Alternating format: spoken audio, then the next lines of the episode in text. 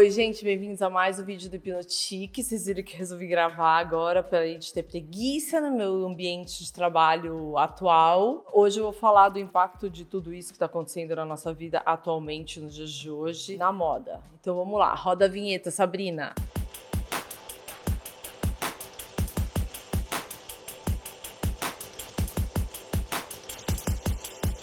Bom, gente, graças a esse mundo virtual, eu tô podendo gravar os vídeos aqui e mandar pra Sabrina por, né, WeTransfer, Smashbox, porque a gente já não se fala mesmo, né? Sabrina, vocês sabem que ela é uma pessoa virtual também, ela não aparece. Pode ser uma inteligência artificial, sei lá, vocês nem imaginam. Então vamos lá. O que que tá acontecendo hoje, né? Todo mundo, ai, o que que eu acho que vai virar tudo isso? Infelizmente, teve que aconteceu uma desgraça dessa mundial, porque assim, se vocês pararem para pensar, a moda já estava fora de controle, a gente já estava falando sobre isso, da quantidade de desfile, da quantidade de coisas, sendo que o discurso, se vocês voltarem dois anos atrás, eu lembro de um vídeo meu que a gente falou o seguinte, que era uma coisa incoerente. Eles estavam discursando sobre que o consumo diminuísse, ok, sendo que o consumo ia diminuir como? Se eles continuavam a lançar as coleções enlouquecidamente o ano inteiro, era semanas de moda, daí era pré-fall, era não sei o que, era a cruise, era era tudo. E acho que até eles ficaram perdidos, porque eles estavam falando, não tinha meio coerência no discurso. Então, era um discurso anti-consumo, sendo que eles precisam do consumo. Então, acho que até eles estavam perdidos. E em função de tudo isso, querendo ou não, é, tudo isso está acontecendo, essa, essa pandemia e tudo, teve que parar. Aí veio a resposta para todo mundo. Então, como vamos fazer para diminuir o consumo, diminuir as coleções? Não precisou nada porque veio tudo isso e aconteceu. O mundo parou. Logo, todo mundo teve que se reinventar. Porque do jeito que tava, ninguém ia conseguir parar para rever nada. Sabe aquela coisa quando você tá morando numa casa? Aí você olha para aquela casa e fala assim: aí ah, preciso reformar. Mas como que você vai reformar sendo que você tá lá dentro? Não reforma, precisa da reforma, só que você tá lá dentro, você tem preguiça de fazer, é mais cômodo você não reformar. De repente acontece uma desgraça, sei lá, o telhado cai, desaba alguma coisa, aí você é obrigado a fazer aquilo. Você é obrigado a fazer aquela reforma forma e não tem para onde correr. Você vai ter que sair da sua casa, você vai ter que consertar aquilo. Então, meio que aconteceu esse boom e a gente teve que parar. Quando é na vida de vocês que vocês escutaram assim, o mundo vai parar? Não ia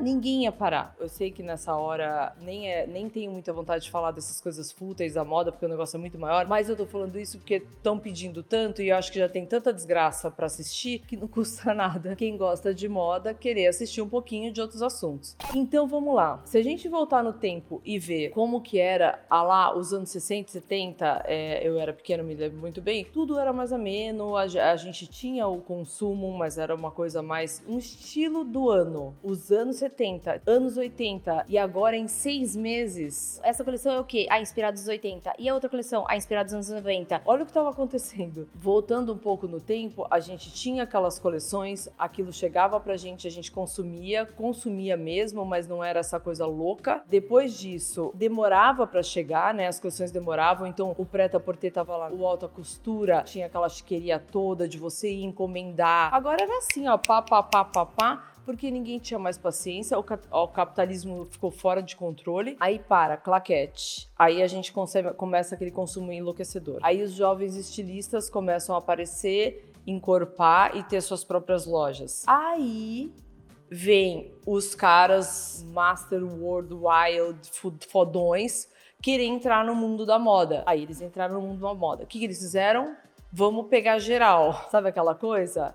Aí chega com os estilistas com pouco dinheiro, tendo que ralar muito para estar com aquela coleção deles na loja eles acabaram se rendendo aos grandes grupos. Aí viraram dois grupos, né? A gente tem o grupo Kering, dono de várias marcas, que estão aqui para não perder esse tempo, que graças a Sabrina a gente vai ter listado, e o grupo LVMH, que tem as outras marcas. Então são dois grupos parrudos que brigam, brigam entre si. É uma briguinha tipo saudável, digamos assim, que a gente se ferra. Então o que, que eles fizeram? Eles foram comprando as marcas pequenas, óbvio. E se você é um estilista que rala pra caramba, que quer ter sua marca, o que, que, você vai fazer? Você se rende a uma marca grande, uma marca parruda, ela vai te pagar, você vai desenhar para aquela marca e aí, junto com esse dinheiro, você banca a sua marca. Isso é o sonho de consumo de qualquer estilista. Saibam vocês que o grande ponto do, do estilista é muito difícil no mundo da moda o estilista crescer sozinho, fazer a moda sozinho e fazer aquela coisa tudo. Aí a gente tem esses dois grupos, certo? Os dois grupos lá lutando entre si, pegando os estilistas e detonando com eles, com a criatividade deles, porque aí eles viram que dava o lucro que eles queriam, precisava bater aquelas metas que eles mesmo deixaram como investimento, de fundo de investimento e tudo mais, e pressionavam pra caramba. Esses estilistas vão implodindo, né? Eles vão virando, não tem criatividade, não é assim, gente. Você, consegue chegar para um pintor e falar assim: ai, aquele quadro você fez um mega sucesso. Faz outro igual, faz 10 iguais agora. Aí, nossa, vendeu tudo. Agora faz de novo. Não é assim, gente. Artista não é assim. O estilista é um artista. Ele precisa ficar parado, ele precisa do ócio, ele precisa ter aquela criatividade dele. Só que ele foi contaminado pelas planilhas, por números e tudo. Isso não tem a criatividade que aguente. Para ferrar mais ainda, entraram os grupos fast fashion. O grande acelerou. Logo, o grande acelerou ficou mais caro. Aí os fast fashion vieram, como estava acelerado mesmo, e aceleraram. Copiar um terninho da Dior, copiar um Balenciaga agora, daqui dois meses não dá nem tempo do cara brigar, você me copiou, você nananã, porque já tem outra coleção, já tem outra coleção. E aí os fast fashion, ó, foram começando a bombar. Aí vieram aquelas mega marcas pro Brasil, Topshop, Forever 21, e ferraram geral né? Isso foi mundial. Você entende que essa bolha começa a aumentar, igual aquela bolha de sabão. Ela começa a aumentar, aumentar, aumentar, aumentar, aumentar. Chega uma hora ela explodir. Aí explodiu. Com o quê? Com a nova geração questionando o fast fashion. Virou aquele mega, aquele mega multirão contra o fast fashion, com vários pontos principais que é, ajudaram isso. Então o fast fashion foi morrendo. E as grandes marcas? O que, que foi acontecendo? Nada né? Porque elas continuaram se reforçando. Só que a ganância e tudo mais, elas pegavam o mesmo estilista de uma outra marca do grupo, rodiziava, ia para outro grupo, ia para outra marca do grupo. Ai, tá fazendo sucesso aqui, pera, deixa eu tirar ele daqui, eu vou pôr ele lá. E aí as marcas começaram a perder. Imagina a cabeça desses estilistas, mas tudo bem, eu não vou falar nada, não vou entrar na questão emocional, que deve ser foda. Muito poucas as pessoas que acho que conseguiram manter a sanidade mental, muitos outros piraram, óbvio. E aí mais desfile, e aí mais desfile, e aí começa a agregar o consumidor, trazer para dentro. E aí além do estilista fazer a roupa, ele ainda tem que estar tá bem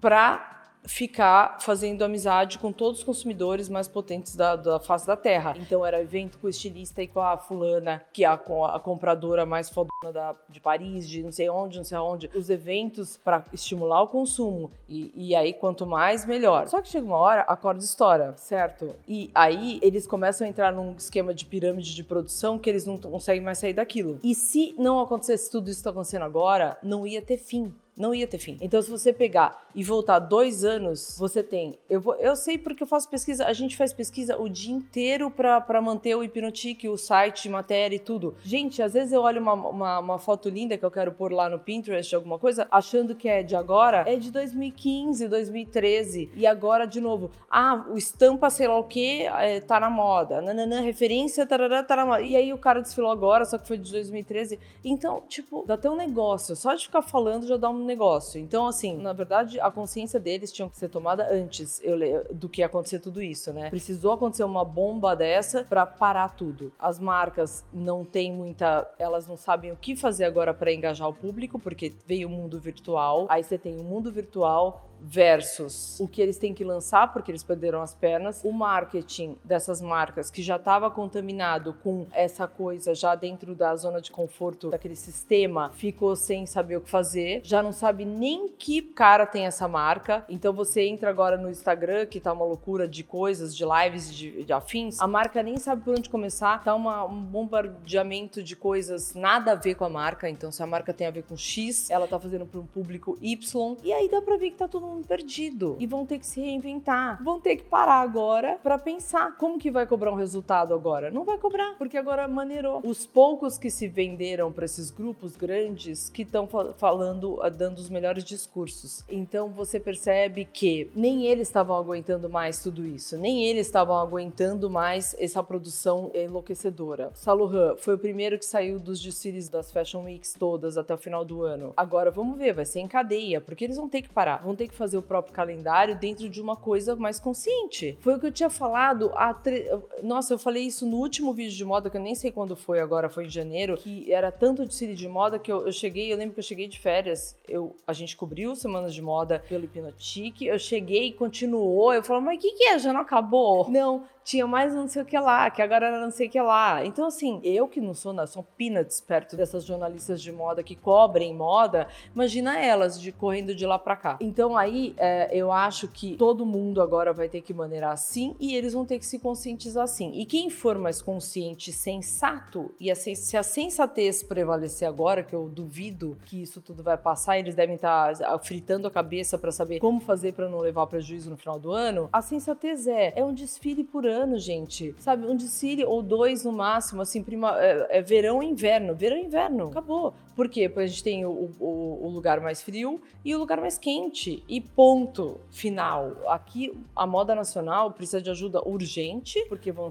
vão ser os primeiros a se ferrar, os lugares que têm menos recurso e os grandes vão ter que pensar, já que tem um cliente no mundo inteiro, é, é, é, roupa de verão e roupa de inverno. Fazer o que faziam antigamente. É uma moda que marca a década, não é uma moda que marca o ano, o semestre. Não é assim. Agora é bota branca, já já é bota preta, agora é bota longa, agora é o que. Gente, calma, entendeu? É só isso. Eu fiz esse vídeo mais para explanar uma linha de raciocínio para vocês entenderem que assim, aí o que, que vai acontecer, o que, que vai acontecer. Ninguém é evidente para falar o que vai acontecer. O que vai acontecer acontecer é meio que óbvio. Eu fiz toda essa linha de raciocínio que acho que o resultado vocês mesmos vão ver. Muita empresa pequena e médio porte quebrando, fechando suas lojas, diminuindo o volume, as pessoas consumindo menos porque vão sair dessa história com uma capacidade melhor de é, bom senso. Acho que o bom senso está sendo apurado nessa quarentena, assim espero. Tudo vai voltar ao normal, mas vai, vão sofrer, óbvio que vão sofrer. Vão sofrer durante um período de um, dois anos e depois tudo vai normalizar. E espero que ninguém esqueça disso. Espero que ninguém esqueça começa de novo com a ganância o capitalismo enlouquecedor. E deixe essas pessoas trabalharem e invista nesses estilistas sem essa coisa de cobrar um resultado tão grande de um volume tão grande. É isso, gente. Espero que vocês tenham gostado, espero que vocês tenham entendido, espero que eu tenha explicado um pouco melhor. Eu não sou a melhor técnica de moda para falar sobre isso, mas isso é uma percepção minha de consumidora que era o que eu estava vendo ao longo do tempo. Então curte, comenta. Ah, e se inscreve também, porque é o seguinte, eu não peço inscrição nesse lugar, aqui, e eu quero minha plaquinha de 100 mil já.